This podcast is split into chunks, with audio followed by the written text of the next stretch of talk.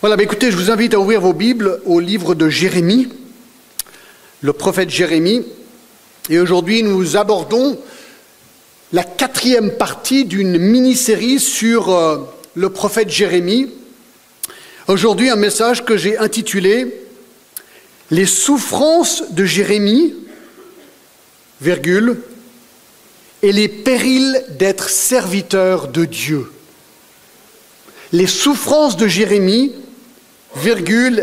et les périls d'être serviteur de Dieu. Alors, sachant qu'on est en période d'été, il y a beaucoup de va-et-vient. Peut-être vous arrivez ce matin et vous n'avez pas du tout d'arrière-plan sur ce que nous avons déjà vu, donc je vais faire un survol très rapide sur le contexte pour que vous puissiez comprendre où on en est aujourd'hui. Nous sommes en, mi en, nous sommes en 627 avant Jésus-Christ.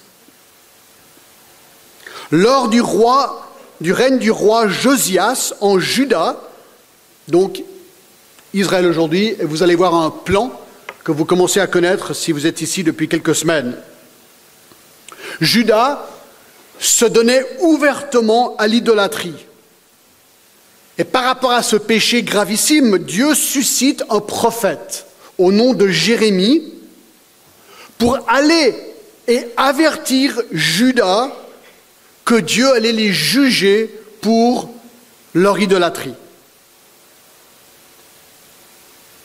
En 616 avant Jésus-Christ, les Babyloniens, vous voyez ici à droite, envahissent la Syrie.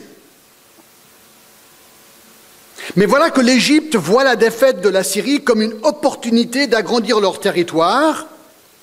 Et donc l'Égypte décide à son tour de rentrer en guerre contre les Babyloniens, menés par le roi ou le pharaon Néco, il s'appelle. Donc l'Égypte montre contre les Babyloniens. Mais le roi Josias de Juda préfère être sous le joug des Assyriens que des Égyptiens et décide d'essayer d'arrêter l'armée égyptienne. Et il meurt dans la bataille de Megiddo. Et là, vous pouvez lire tout ceci dans 2 Chroniques 35. Les Égyptiens continuent de monter vers le nord et pendant quatre ans se battent contre les Babyloniens à Carchemish. Vous voyez de nouveau sur la carte. En 605 avant Jésus-Christ, Nebuchadnezzar devient roi de la Babylonie. Il écrase l'Égypte à Carchemish et devient maître de toute la région. En trois vagues sur une période de dix ans, Nebuchadnezzar dévaste Juda. Il emporte, entre autres, les ustensiles du temple. Il déporte plus de dix mille juifs en Babylonie et il détruit Jérusalem. Et tout le livre des lamentations décrit la destruction de Jérusalem. Alors c'est dans ce contexte historique que Jérémie est appelé pour prêcher et prophétiser le jugement de Dieu. Il supplie le peuple de Dieu de se repentir de son péché d'idolâtrie afin d'éviter la catastrophe. Allez avec moi à Jérémie 25.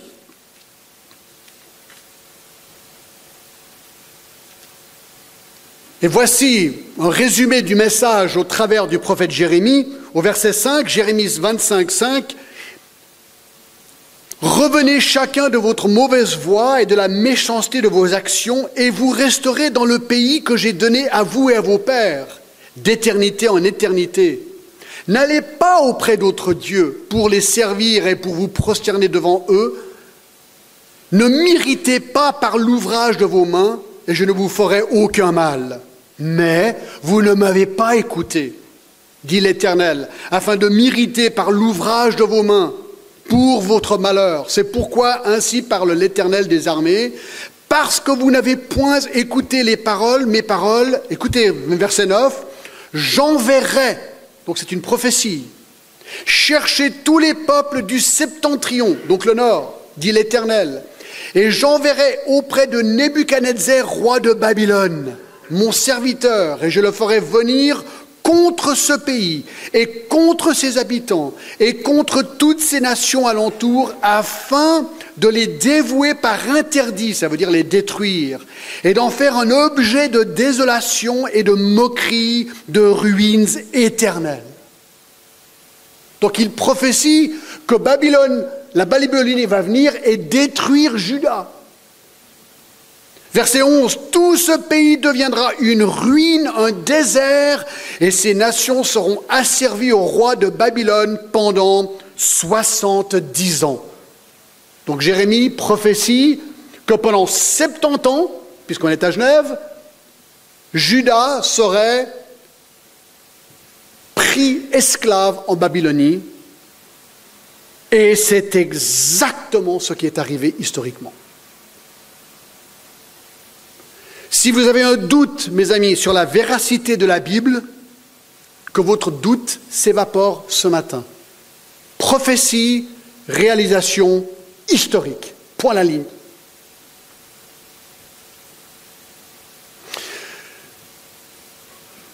Donc, le livre de Jérémie est dans ce contexte. Nous avons déjà vu trois messages. Premièrement, l'appel de Jérémie au chapitre 1. Deuxièmement, le message de Jérémie que je viens de résumer, et ça c'était 25 chapitres du chapitre 2, disons à 26 ou 1 à 25, 25 chapitres d'avertissement découpés en 12 sermons.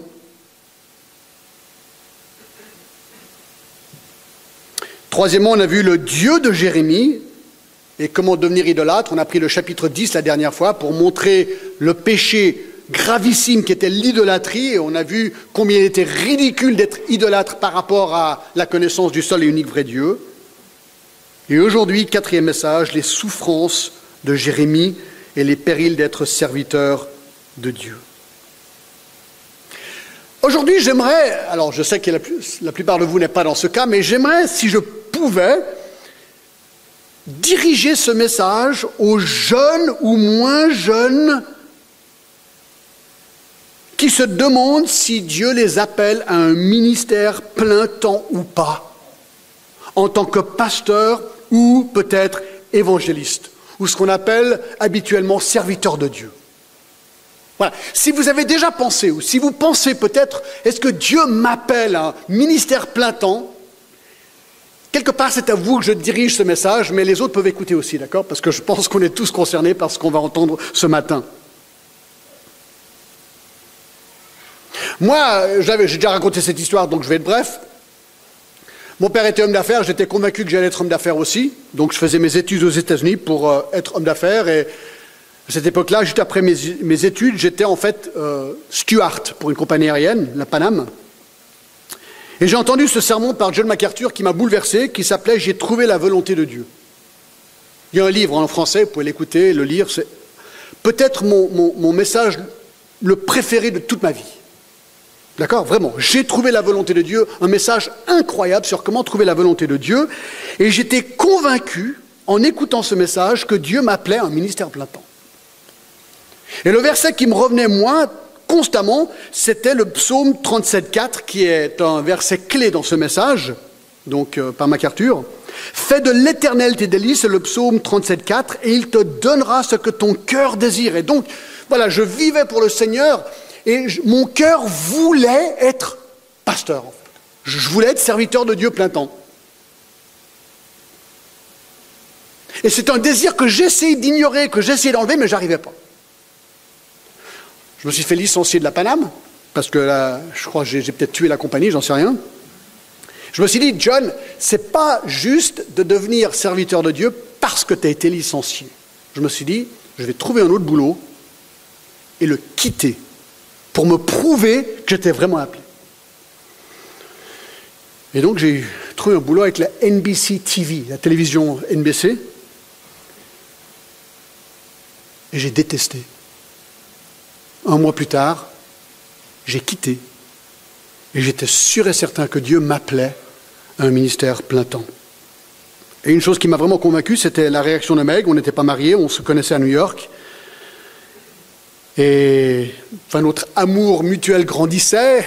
On ne savait pas trop comment le Seigneur nous guidait euh, émotionnellement l'un et l'autre. Et je me rappelle, on a été euh, manger une fondue à, New York. Et je lui ai dit, écoute, voilà, moi je suis un petit peu tiraillé, euh, je crois vraiment que je t'aime, mais je me sens guidé à devenir peut-être pasteur, mais dans ce cas-là, il faudrait que je fasse mes études en Californie, donc ça voulait dire la quitter. À quoi elle m'a répondu, John, tu dois suivre en premier la volonté de Dieu, pars en Californie, même si tu dois me sacrifier. Et là, je me suis dit, ça, c'est une femme. Waouh Et le Seigneur m'a permis de partir, et un an plus tard, c'est elle qui est venue en Californie, on s'est mariés. Donc le Seigneur a vraiment été bon. Ce que je ne savais pas, le jour où j'ai dit oui Seigneur, je vais te servir, c'est combien le ministère est parfois difficile. Le prophète Jérémie a été appelé par Dieu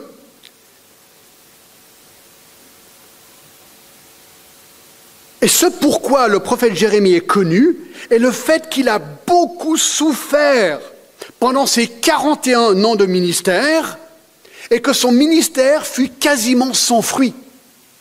Donc, galère, souffrance et pas de fruits, ou très peu. Et je pense que Jérémie est un rappel pour tout serviteur de Dieu que le ministère est un travail périlleux.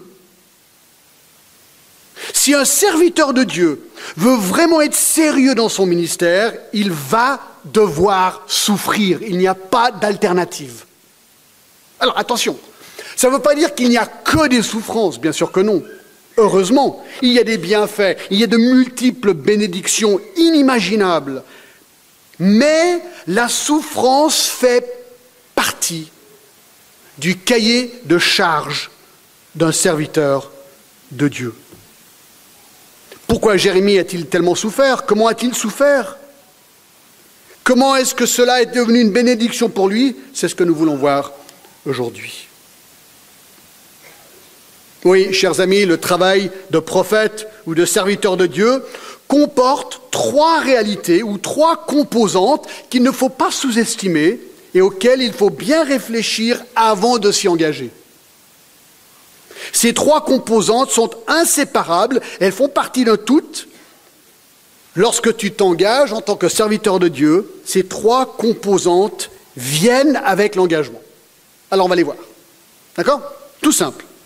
Numéro un, le travail de serviteur de Dieu est en premier un labeur difficile. Un labeur difficile. Regardez avec moi Jérémie. Alors aujourd'hui, juste pour vous avertir, puisqu'on fait un survol du livre de Jérémie, je n'aurai pas qu'un texte à vous montrer, mais plusieurs textes. Donc, ou bien, vous pouvez juste écouter, je vais aller assez vite dans ma lecture de ces textes, ou bien vous pouvez suivre avec moi, ou bien reprendre plus tard le CD, écouter. Bref, mais je vais aller assez vite et il y aura pas mal de, textes à voir, d'accord? Mais vous pouvez quand même aller avec moi à Jérémie 1.5. Ça, c'est l'appel de Jérémie. Et voici ce qu'on lit. Dieu lui dit, avant que je t'ai formé dans le ventre de ta mère, je te connaissais. Et avant que tu sois sorti de son sein, je t'avais consacré, je t'avais établi prophète des nations.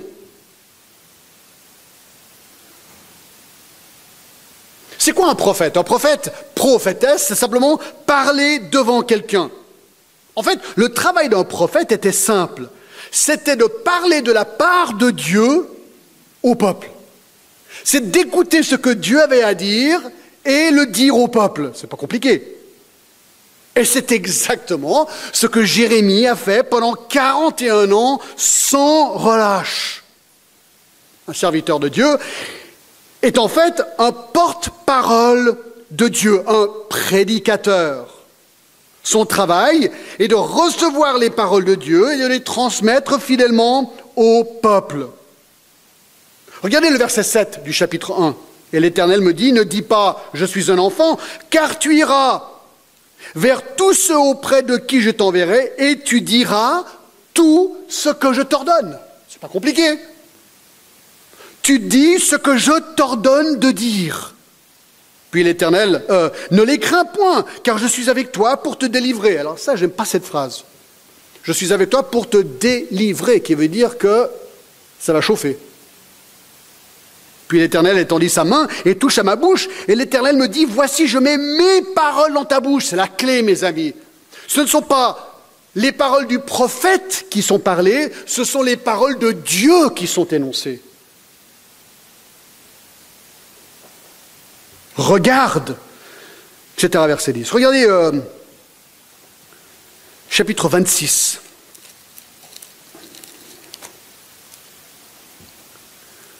Verset au commencement du règne de Joachim, fils de Josias, roi de Juda, cette parole fut prononcée de la part de l'Éternel en ces mots. Ainsi par l'Éternel, 26, 2. Tiens-toi dans le parvis de la maison de l'Éternel et dis à ceux qui de toutes les villes de Juda viennent se prosterner dans la maison de l'Éternel, écoutez bien, toutes les paroles que je donne de leur dire, n'en retranche pas un mot. Waouh tu prends toutes les paroles que je te donne et tu ne retranches pas un mot de ce que je vais te dire, de leur dire. Verset 4, tu leur diras, ainsi par l'Éternel, si vous ne m'écoutez pas quand je vous ordonne de suivre ma loi et que j'ai mise devant vous, d'écouter les paroles de mes serviteurs les prophètes, que je vous envoie, que je vous ai envoyé dès le matin, que vous n'avez pas écouté, alors le jugement viendra.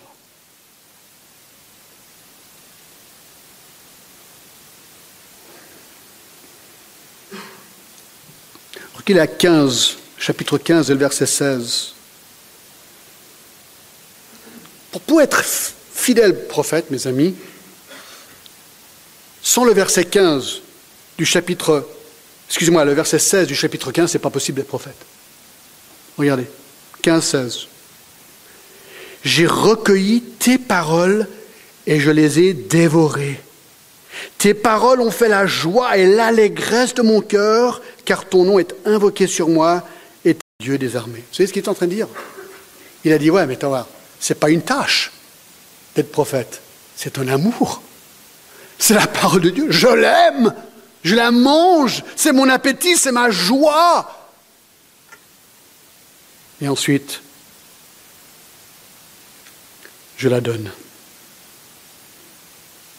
Voici ce qu'il ne faut pas faire. Chapitre 23.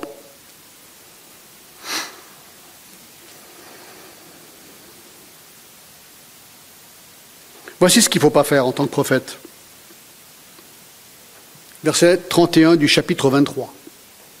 Voici, dit l'Éternel, j'en veux aux prophètes qui prennent leur propre parole et la donnent pour ma parole. Waouh Je répète.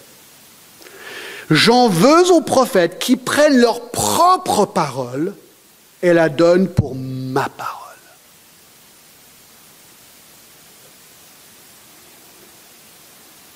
Vous savez, on peut s'imaginer, aujourd'hui on voit ça beaucoup. Au verset 31 du chapitre 23, Voici, dit l'Éternel, j'en veux aux prophètes qui prennent leur propre parole et la donnent pour ma parole. Voici, dit l'Éternel, j'en veux à ceux qui prophétisent des songes faux, qui les racontent et qui égarent mon peuple par leurs mensonges et par leur témérité. Vous savez, c'est, pas, pareil dans le Nouveau Testament. Hein. Nous, on est un peuple du Nouveau Testament. Dans 2 Timothée 3,16, c'est exactement pareil. Il nous explique ce qu'est la parole de Dieu. 2 Timothée 3,16, toute écriture est inspirée de Dieu. Voici la parole de Dieu est utile pour enseigner, pour convaincre, pour corriger, pour instruire dans la justice, afin que l'homme de Dieu soit accompli et propre à toute bonne œuvre. Donc voici la parole de Dieu. Maintenant, regardez le verset, chapitre 4, verset 1. Je t'en conjure devant Dieu et devant Jésus-Christ, qui doit juger les vivants et les morts, et au nom de son avènement et de son royaume, prêche la parole. Prêche la parole. Voici ce que fait un prophète. Voici ce que fait un prédicateur ou un pasteur ou un serviteur de Dieu. Voici notre tâche. Alors, John résume deux choses qu'il faut faire lorsqu'on prêche. C'est très simple. Il y a deux choses, deux éléments dans le message. Numéro un, on annonce le jugement. On annonce le jugement. Et là, je n'ai pas besoin de vous dire, parce que j'ai fait tout un message sur le jugement qu'annonçait Jérémie. Douze messages du chapitre 1 à 25. Vous serez jugé, vous serez jugé, vous serez jugé, vous serez jugé, vous serez jugé, vous serez jugé, ça fait six. Vous serez jugé, vous serez jugé, vous serez jugé, vous serez jugé, vous serez jugé, vous serez jugé. Douze fois, douze messages, vingt-cinq chapitres. Et on a lu chapitre 25, vous serez déportés pendant 70 ans si vous ne vous repentez pas.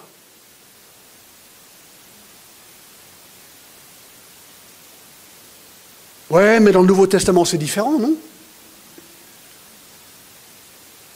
Romains 3. Écoutez. Quoi donc? Sommes-nous plus excellents Verset 9 Nullement. Car nous avons déjà prouvé que tous, juifs et grecs, sont sous l'empire du péché. Mes amis, le problème de l'homme, c'est son péché. Son péché le coupe d'un Dieu saint. Comment régler le problème du péché? Selon qu'il est écrit, il n'y a point de juste, pas même un seul. Nul n'est un intelligent, nul ne cherche Dieu. Tous sont égarés, tous sont pervertis. Il n'y en a aucun qui fasse le bien, pas même un seul. Leur gosier est un sépulcre ouvert. Ils se servent de leur langue pour tromper. Ils sont sous leurs lèvres un venin d'aspic. Leur bouche est pleine de malédiction et d'amertume.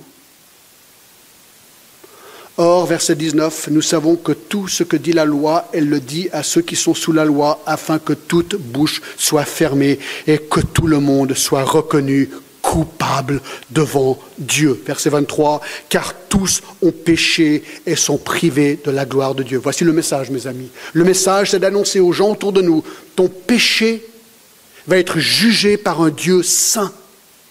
Et tu vas être privé de la gloire éternelle de Dieu si tu meurs de ton péché. Car Dieu a tant aimé le monde qu'il a donné son Fils unique afin que quiconque croit en lui pour être pardonné, qu'il ne périsse point, mais qu'il reçoive la vie éternelle.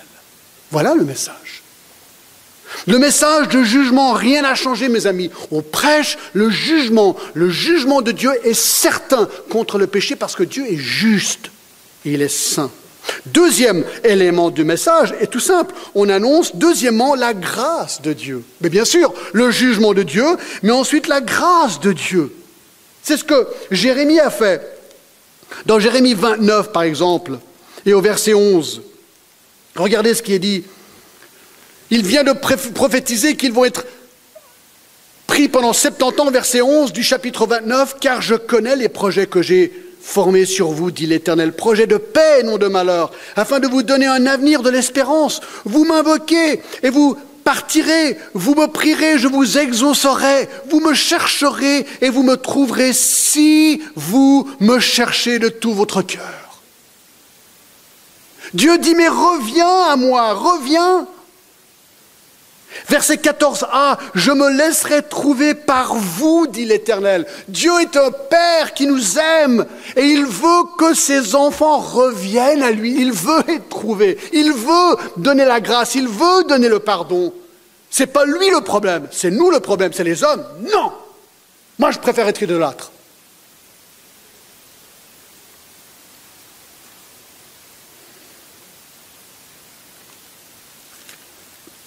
Ésaïe, écoutez, Ésaïe, prophète Ésaïe, hein, tous les prophètes sont la même chose, ils prêchent jugement, ensuite ils prêchent la grâce de Dieu. Verset 7, Ésaïe 55, 7, que le méchant abandonne sa voie et l'homme d'iniquité ses pensées, qu'il retourne à l'Éternel qui aura pitié de lui. C'est ça, c'est génial. Attendez voir, Dieu a pitié de toi, pécheur. Il pleure ta condition à notre Dieu, verset 7, qui ne se lasse pas de pardonner. Tout ce qu'il veut, c'est de te baigner dans son pardon. Car mes pensées ne sont pas vos pensées, vos voix ne sont pas mes voix, dit l'Éternel. Autant les cieux sont élevés au-dessus de la terre, autant mes voix sont élevées au-dessus de vos voix, et mes pensées au-dessus de vos pensées.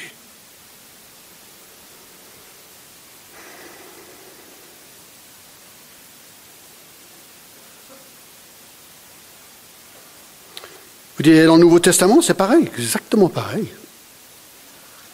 Jean-Baptiste disait ceci, Matthieu 3, 2, Repentez-vous, car le royaume des cieux est proche. C'est une autre manière de dire, repens-toi, reconnais ton péché, détourne-toi ton péché, lance-toi dans les bras de Dieu qui t'aime et qui te pardonne. Verset 6, et confessant leurs péchés, ils se faisaient baptiser par lui dans les eaux du Jourdain. C'est exactement pareil. Dans Matthieu 4, 17, Jésus disait pareil. Dès ce moment-là, Jésus commençait à prêcher à dire, repentez-vous car le royaume des cieux est proche. Écoutez Acte 3, 19. Voici ce que les apôtres, le message des apôtres. 3, 19. Repentez-vous donc et convertissez-vous pour que vos péchés soient effacés. Ça veut dire quoi? Ça veut dire que Dieu veut prendre les péchés du pécheur et les effacer. Vous vous rappelez à l'époque, quand on l'écrivait encore à la plume, vous vous rappelez les plumes? On, mettait les cartouches d'encre. Je ne sais pas si des gens utilisent encore ce genre d'instrument encore. Moi, je me rappelle à l'époque, la grande invention, c'était les effaceurs blancs. Hein, on pouvait écrire, ensuite on prenait l'effaceur, tac, et, on, passait sur l'encre, et l'encre disparaissait. Moi, je me disais, mais c'est magique ce truc-là, c'est un miracle, c'est génial. Et un jour, je me suis dit, mais c'est exactement ce que Dieu fait avec nos péchés. Nos péchés implumés, lui prend l'effaceur, disparaît. Voilà ce qu'il veut faire de nous. Voilà ce qu'il fait de nos péchés. C'est incroyable. Ça, c'est le message de la grâce, mes amis.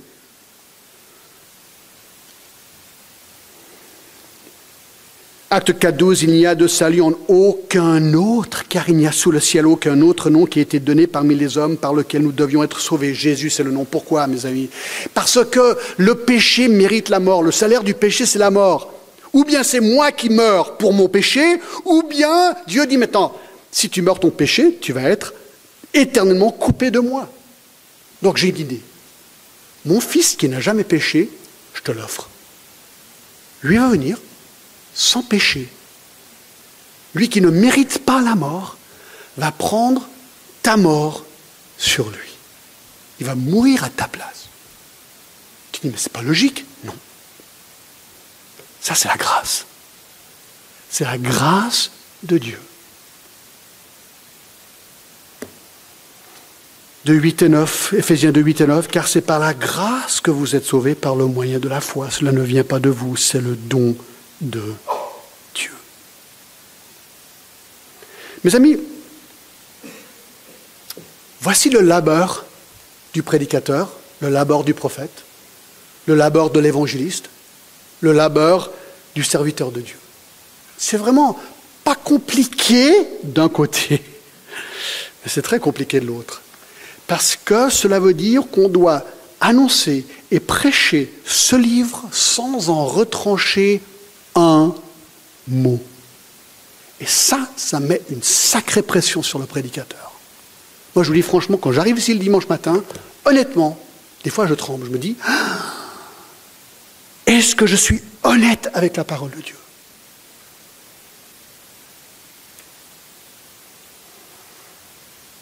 Deux. Il y a un deuxième élément qui est vrai d'un serviteur de Dieu. Le rôle du serviteur de Dieu, deuxièmement, engendre une souffrance certaine. Une souffrance certaine.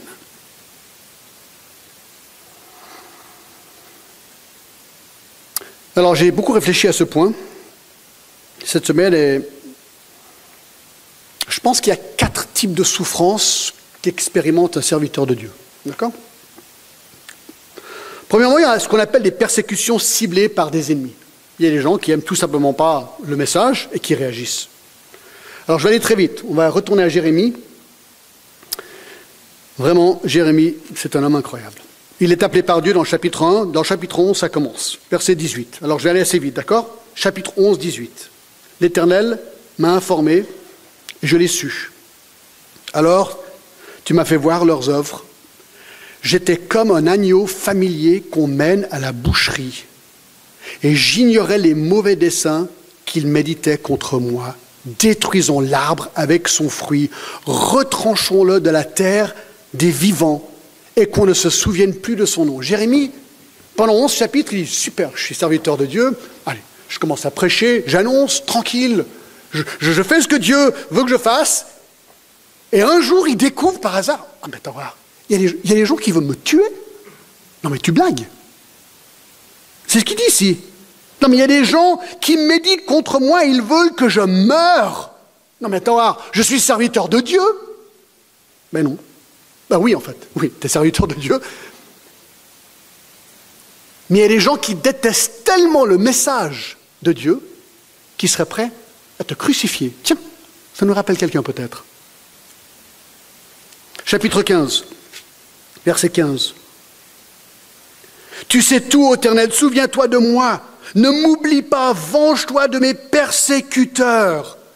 Il est persécuté. Ne m'enlève pas tandis que tu montres, te montres à la colère. Sache que je supporte l'opprobre à cause de toi. Là, il est en train de confesser. Je suis en train de souffrir l'opprobre à cause de toi. Il réalise très bien qu'il souffre à cause de Dieu, à cause du message qu'il porte. Verset 18. Pourquoi ma souffrance est-elle continuelle? Pourquoi ma plaie est-elle douloureuse? Et ne veut-elle pas se guérir? Là, il commence à avoir un peu marre, il dit, mais t'en voir, mais ça dure? Et là, il, il, a des doutes. Serais-tu pour moi comme une source trompeuse, comme une eau dont on n'est pas sûr? Il commence à se dire, waouh, travail compliqué, celui de prophète. Chapitre 19, verset 15. Ainsi parle 14. Jérémie revint de Topheth, où l'Éternel avait envoyé prophétiser. Puis il se tint dans les parvis de la maison de l'Éternel et il dit à tout le peuple, Ainsi parle l'Éternel des armées, le Dieu d'Israël, voici je vais faire venir sur cette ville et sur toutes les villes qui dépendent d'elle tous les malheurs que je lui ai prédits. Donc il redonne sa prophétie de jugement. Verset 21, chapitre 21, Pachour, fils d'Imer, sacrificateur et inspecteur en chef dans la maison de l'Éternel, entendit Jérémie que prophétisait ces choses. Pachour frappa Jérémie, le prophète, et le mit dans la prison qui était à la porte supérieure de Benjamin dans la maison de l'Éternel. Il est frappé, emprisonné. Moi, j'ai jamais été emprisonné. En fait, j'ai jamais été frappé pour l'Évangile. Je m'en sors bien. Verset 9. Là, il commence à vraiment douter maintenant. Il se dit, mais peut-être je devrais arrêter d'être prophète, peut-être je devrais démissionner. Si je dis je ne ferai plus mention de lui, je ne parlerai plus en son nom, ok, ben voilà. Et voilà, si j'arrête de faire ça, ben je souffrirai plus, logique, non? Ah, mais voilà le problème avec l'appel. Simple à dire. Regardez la suite. Il y a dans mon cœur comme un feu dévorant qui est renfermé dans mes os. Je m'efforce de le contenir, mais je ne peux pas. C'est trop génial. Ça, ça me parle. Il dit, mais, mais c'est la galère de souffrir en tant que prophète. Allez, j'arrête. Mais je ne peux pas. C'est impossible. Et ça, c'est, je dirais, c'est un des signes d'un appel, mes amis. C'est pour ça que moi je dis souvent aux gens qui, considèrent un ministère plein temps, si tu peux faire autre chose, fais-le. Ne deviens serviteur de Dieu que si tu ne peux rien faire d'autre. Si constamment ça revient, mais il faut que je prêche. Je dois être serviteur de Dieu. Si tu peux faire autre chose, fais-le. Parce que le jour viendra où ça va être la galère. Et ce jour-là, tu vas dire, est-ce que vraiment je suis appelé ou pas? Il peut pas se taire. Mais il doute quand même. Regardez verset 14. Là, il, Maudit soit le jour où je suis né, que le jour où ma mère m'a enfanté ne soit pas béni. À un moment, mais il aurait été mieux que je naisse pas. Vous avez déjà eu cette pensée? Vous pouvez lire la suite de ces versets. Chapitre 26, les choses sont pires. Verset 8, et comme Jérémie, achevait de dire tout ce que l'Éternel lui avait ordonné de dire à tout le peuple. Donc il continue, malgré toutes ces persécutions, il continue, il prêche, il prêche, il prêche, jugement, jugement, jugement. Les sacrificateurs, les prophètes et tout le peuple saisirent de lui, lui disant, tu mourras. Mais non, on se saisit de lui. Pourquoi prophétises-tu au nom de l'Éternel en disant cette maison sera comme Silo et cette ville sera dévastée, privée d'habitants? Tout le peuple s'attroupe autour de Jérémie dans la maison de l'Éternel. Ils disent, on en a marre d'entendre tout ton négativisme. Alors, c'est ce qu'il fait? Verset 13. Il continue de prêcher. Maintenant, réformez vos voix et vos œuvres, écoutez la voix de l'Éternel. Moi, ce que j'aime, c'est comme une boussole. C'est une boussole, vous essayez de changer l'aiguille du nord, elle fait oup, paf, elle revient au nord. Ça, c'est Jérémie, toujours l'aiguille sur le nord. Je prêcherai, je prêcherai, point la ligne, je prêcherai. Il est nouveau emprisonné au chapitre 32. Regardez le chapitre 36 maintenant. Les choses s'empirent. La quatrième année, verset 1, du roi Joachim, fils de Josias, roi de Juda, cette parole fut adressée à Jérémie de la part de l'Éternel en ces mots. Prends un livre. Alors là, il parle du livre de Jérémie. Tu écriras toutes les paroles que je t'ai dites sur Israël et sur Juda et sur toutes les nations depuis le jour où je t'ai parlé au temps de Josias jusqu'à ce jour. Donc il dit, mais écrit tout ça dans un livre. Donc il compose le livre de Jérémie. Verset 3, quand la maison de Judas entendra tout le mal que je pense lui faire, peut-être que chacun reviendra de sa mauvaise voie, alors je pardonnerai leur iniquité et leur péché. Donc l'idée, parle-leur de leur péché et ils se repentiront. Ça, c'était l'idée. Jérémie appela Baruch, fils de Nérija, et Baruch écrivit dans un livre, sous la dictée de Jérémie, toutes les paroles que l'Éternel avait dites à Jérémie. La réaction. Ils amènent ce livre au roi, verset 21. Le roi envoya Jéhudi pour prendre le livre. Jéhudi le prit dans la chambre d'Elishama, le secrétaire, et il lut aux oreilles du roi et aux oreilles de tous les chefs qui étaient auprès du roi. Donc voilà, ils sont en train de lire le livre de Jérémie. Et vous connaissez les premiers 25 chapitres Jugement, jugement, jugement, jugement, jugement, jugement, jugement, jugement, jugement, jugement, jugement, jugement. Verset 22. Le roi était assis dans la maison d'hiver, c'était au neuvième mois, et un brasier était allumé devant lui. Lorsque Jéhudi eut lu trois ou quatre feuilles, quelques chapitres, le roi coupa le livre avec un canif du secrétaire et le jeta dans le feu du brasier où il fut entièrement consumé. Le roi, il réagit dans la mare, il prend un canif, il prend le livre, il commence à le découper et il jette tout ça dans le feu et tout se consume.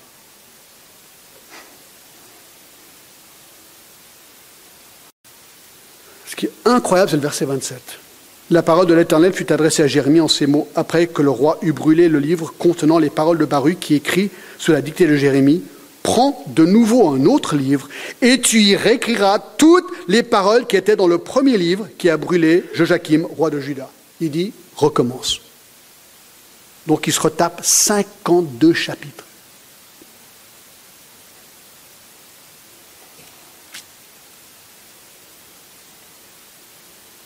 Vous dites, toi, bon, bah alors là, deux fois le livre de Jérémie, là, ils vont écouter. Ben, chapitre 37, verset 2, la réponse.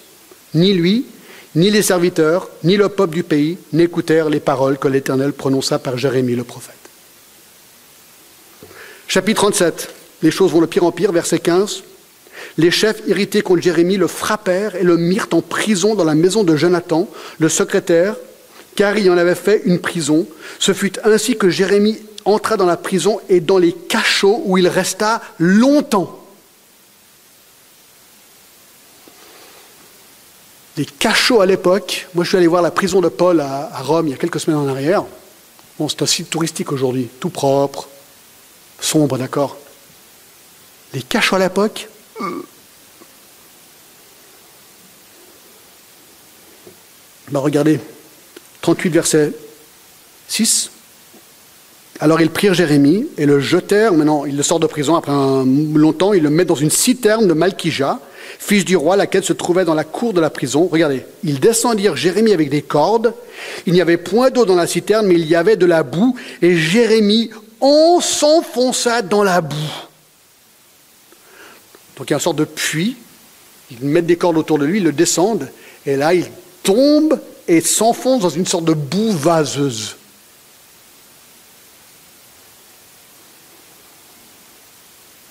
Parce que tu as simplement prêché la parole de Dieu.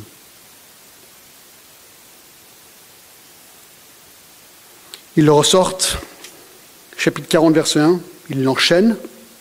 La parole fut adressée à Jérémie de la part de l'Éternel après que Nebuchadnezzar chef des gardes, lui envoya à Rama. Quand il le fit chercher, Jérémie était lié de chaînes parmi tous les captifs de Jérusalem et de Juda qu'on emmenait à Babylone. Finalement, il est libéré, et on pense qu'il il est parti en Égypte, en fait, et qu'il est probablement décédé en Égypte.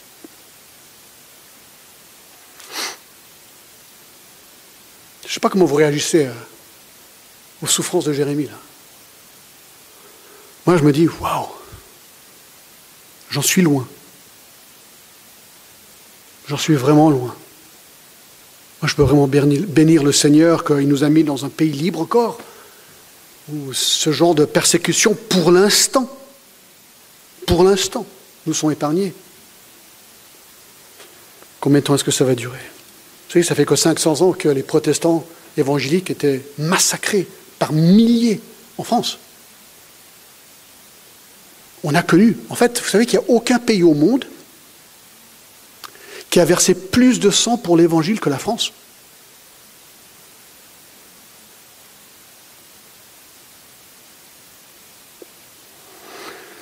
Est-ce que c'est la norme, ce genre de souffrance, pour les serviteurs de Dieu? Est-ce qu'on doit s'y attendre? Écoutez ce que Jésus a dit dans Luc 11, 48. Vous rendez donc témoignage aux œuvres de vos pères, il parle aux pharisiens, vous les approuvez car eux, ils ont tué les prophètes. Et vous, vous baptisez leur tombeau. Donc Jésus parle en généralité, il dit globalement, oui. Globalement, les prophètes ont tous été persécutés pour le message qu'ils annonçaient. Tous les disciples de Jésus, sauf Judas, sont morts martyrs. C'est intéressant, lorsque Paul a été appelé, il s'est converti dans le chapitre 9. Dieu appelle Ananias pour venir l'aider. Ananias, il a peur, parce que Paul avait une très mauvaise réputation. Et Dieu dit ceci à Ananias dans Acte 9, 15, mais le Seigneur lui dit, va, car cet homme est un instrument que j'ai choisi. Donc il parle Paul, Dieu parle Paul, pour porter mon nom devant les nations, devant les rois, devant les fils d'Israël, et je lui montrerai tout ce qu'il doit souffrir pour mon nom. Dans l'appel de Paul, il dit, voilà, je t'envoie, tu vas aller dans les nations, prêcher l'évangile. Au fait, Paul, excuse-moi, mais... Euh, tu vas souffrir.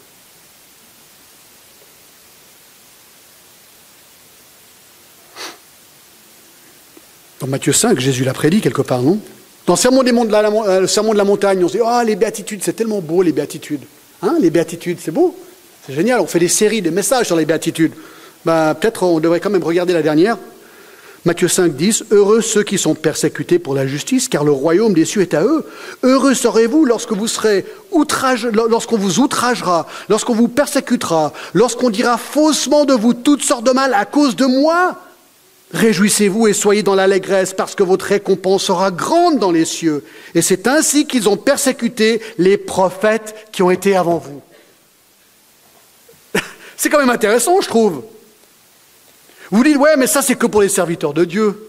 Nous, chrétiens, c'est pas quand même pareil, John. Ah, pas trop vite. 2 Timothée 3,12. Or, tous ceux qui veulent vivre pieusement en Jésus-Christ seront quoi? Persécutés.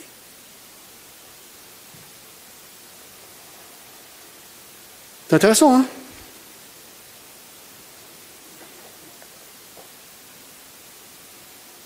Pense que tôt ou tard, mes amis, si vraiment on est fidèle, si on vit des vies pieuses, si on prêche l'évangile biblique, ça va créer des réactions. S'il n'y a pas de réaction, on devrait se poser la question. Est-ce qu'on vit des vies pieuses et est-ce qu'on annonce vraiment l'évangile?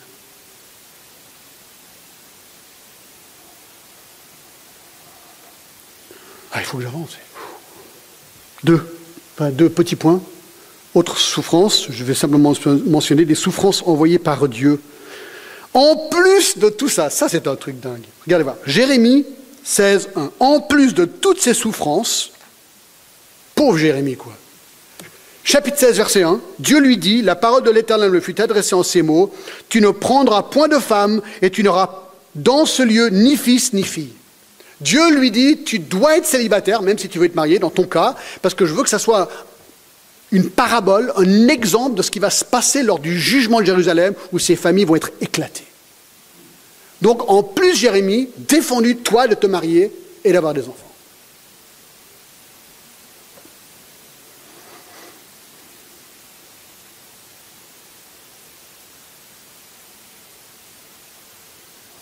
On sait qu'avec Job, est-ce qu'il n'était peut-être pas prophète en fait, ça, mène au troisième point, Job, regardez. Il y a aussi des attaques dépêchées par Satan et autorisées par Dieu.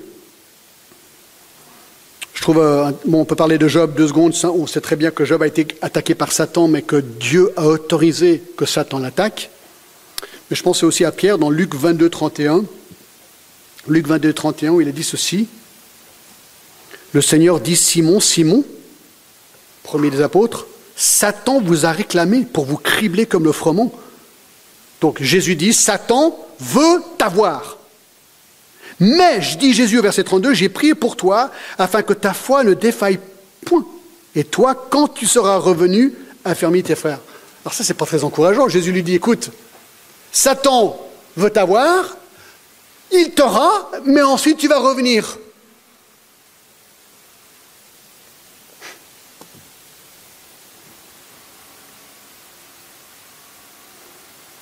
Jésus, Matthieu 4, a été tenté par Satan. Et nous devons porter l'armure de Dieu pour nous protéger des attaques de Satan. Éphésiens 6. Quatrième manière de souffrir, c'est simplement des frustrations intérieures.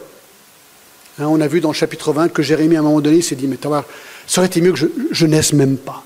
Un moment déprime où il, se pose des questions, il ne comprend pas ce qui se passe autour de lui, ça arrive. Dans 1 roi 19, Élie, vous vous rappelez à Élie, euh, il a déprimé à un moment donné.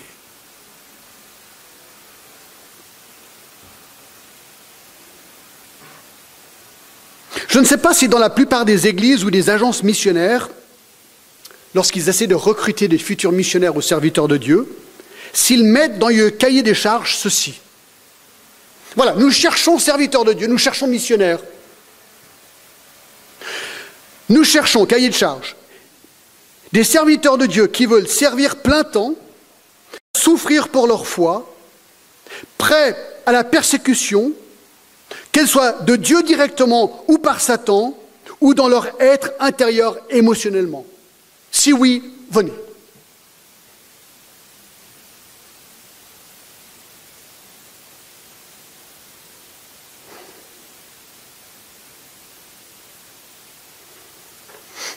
C'est intéressant tout ça, votre pas? Waouh Donc, on en est où? On termine là. Dernier point.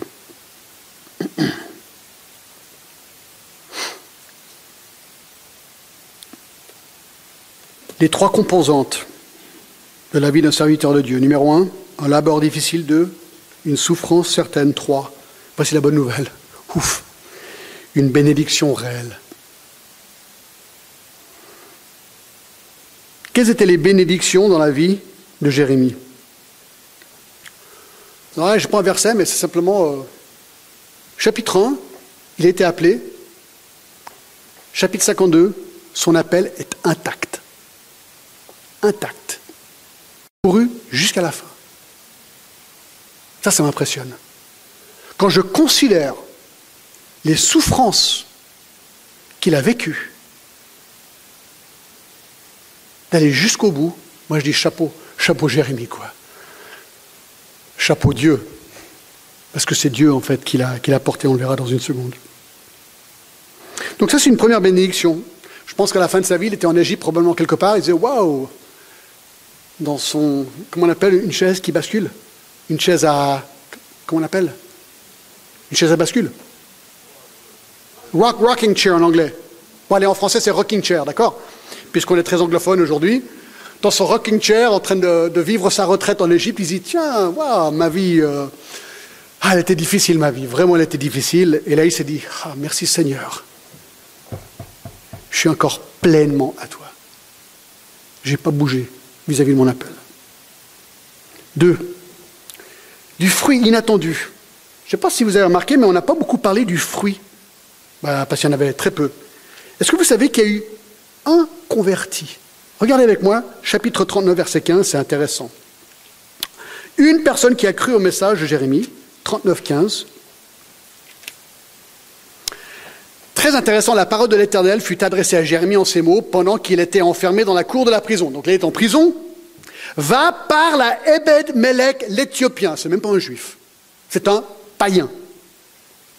Et dis-lui ainsi par l'Éternel des armées, le Dieu d'Israël, voici je vais faire venir sur cette ville les choses que j'ai annoncées pour le mal et non pour le bien. Elles arriveront en ce jour devant moi. Mais en ce jour, écoutez bien, je te délivrerai dit l'Éternel, donc parlant à Ebed Melech, et tu ne seras pas livré entre les mains des hommes que tu crains, je te sauverai et tu ne tomberas pas sous l'épée. Ta vie sera ton butin parce que tu as eu confiance en moi, dit l'Éternel. Écoutez, Jérémie, 41 ans de ministère, 52 chapitres, deux fois écrits, un converti. Un. Le fruit de toute une vie de ministère. Une personne.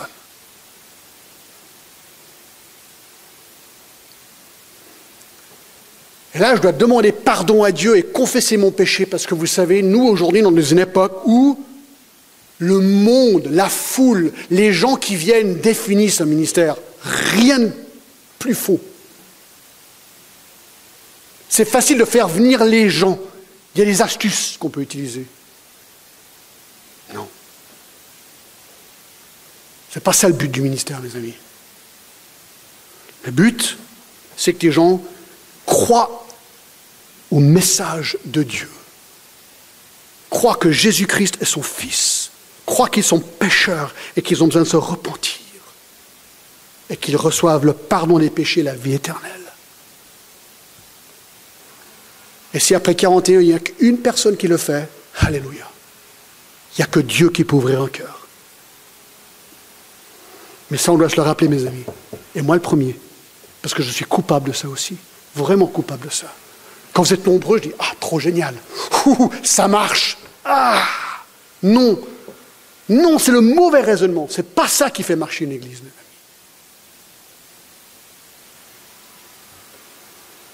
Que Dieu me pardonne, vraiment. Troisième bénédiction. Le livre qu'il a écrit deux fois, tenez-vous bien, a été mis dans le canon des Écritures. Ça, c'est un sacré honneur, vous ne trouvez pas? 41 ans de ministère, galère continue, un converti et son livre dans le canon des Écritures. Alors, ça ne veut pas dire que si j'écris un livre, il sera rajouté à ce canon des Écritures. Ça, on est d'accord, d'accord? Puisqu'il est clos. Mais ça veut dire que Dieu peut nous bénir si on est fidèle. Quatre, il a une conscience claire. Bon, c'est un petit peu pareil que le premier point, mais regardez 1 Pierre 3, 15, j'aime beaucoup ce petit verset. Sanctifiez dans vos cœurs Christ le Seigneur étant toujours prêt à vous défendre avec douceur et respect devant quiconque vous demande raison de l'espérance qui est en vous et ayant une bonne conscience, afin que même là où il vous calomnie comme si vous étiez des malfaiteurs, ceux qui décrivent votre bonne conduite en Christ soient couverts de confusion. Bonne conscience parce que j'ai fait ce que Dieu m'a demandé de faire. Et cinquième et dernière chose, Paul, à la fin de son ministère, a dit ceci, 2 Timothée 4, 7. J'ai combattu le bon combat, j'ai achevé la course, j'ai gardé la foi. Désormais, la couronne de justice m'est réservée.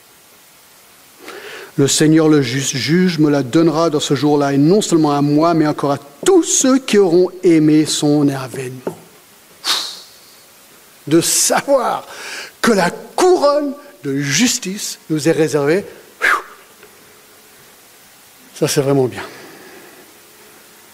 Tu dis, mais John, tu sais, moi j'écoute tout ça, moi je crois que c'est trop dur. Moi je crois que je craquerai. Je termine avec une dernière petite histoire. Écoutez, c'est vraiment intéressant. Un pasteur, engagé dans une œuvre difficile, où sa foi était rudement mise à l'épreuve, reçut un jour une merveilleuse réponse à ses anxiétés. Rentrant à la maison avec un paquet pour sa femme, un cadeau, il s'arrêtait auprès de sa petite fille paralysée et assise dans son fauteuil. Il dit, Sais-tu où est maman? Elle répond, Oh. Eh bien, j'ai un paquet pour elle. Je vais vite monter lui donner. Oh papa, laisse-moi lui porter. Mais Mini, tu ne peux pas. Tu es paralysé. Avec un petit sourire, l'enfant répondit, Oh non, papa, mais tu me donnes le paquet à moi, je porte le paquet, et toi, tu m'apportes. Alors le pasteur, prenant sa fille dans ses bras, la monta dans l'escalier avec le paquet. Et il comprit alors que c'était exactement la position qu'il avait à prendre dans son ministère.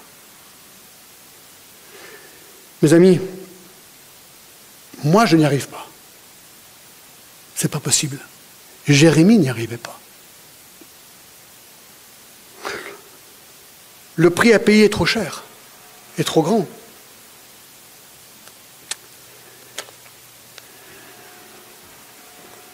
Mais lorsque c'est Dieu qui nous porte, là c'est possible. Seigneur, quelle vie Jérémie a vécue, Seigneur. Aujourd'hui, nous ne pouvons que vraiment nous sentir tellement petits face à cet homme. Seigneur, je te demande pardon pour, mes attitudes. Seigneur, j'ai tellement peu souffert dans la vie comparé à lui Seigneur, euh, mes valeurs ne sont pas les bonnes parfois et je te demande de refaire de moi un serviteur de Dieu au portrait de Jérémie. Seigneur, pour chacun, chacune ici aussi, je te demande. Peut-être nous ne sommes pas tous appelés plein temps, mais en fait ça c'est secondaire. Seigneur, en tant que chrétien, en tant que fidèle disciple, en fait c'est pareil. Seigneur, s'il y a quelqu'un ici ce matin qui a entendu ce message et qui ne connaît pas Christ, peut-être ils se disent, mais il faut être fou pour devenir chrétien. Non. Non, il faut être pécheur. Si tu ne connais pas Christ, lance-toi dans les bras de Jésus. Maintenant. Dis-lui que tu veux être pardonné. Et il le fera. Et peut-être qu'il t'appellera. Je ne sais pas. Et toi, chrétien, t'en es où aujourd'hui? Ta vie? Compromis? Fidèle? Est-ce que toi aussi tu as besoin d'être porté par Jésus? Lance-toi dans ses bras. Seigneur, voilà, on est comme des mendiants ce matin. Seigneur, on a besoin de ton aide, ta grâce, et tu nous la donnes abondamment. Merci. Seigneur, je prie pour ces jeunes de l'IBG qui, qui, après cette année de formation, vont partir. Seigneur, moi, je te prie pour eux. Je te demande de les bénir là où ils vont, là où tu vas les placer. Il y a tellement de besoins, Seigneur. Moi, je te prie qu'ils soient fidèles, qu'ils soient fervents,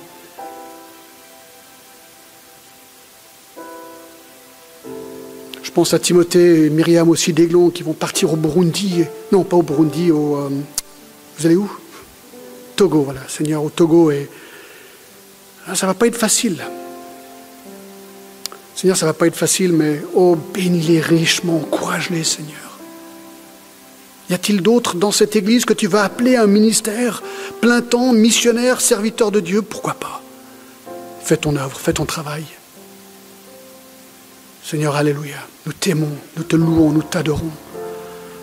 Merci pour tes grâces, Seigneur. Merci et merci encore et encore merci. À toi la gloire, au nom de Jésus.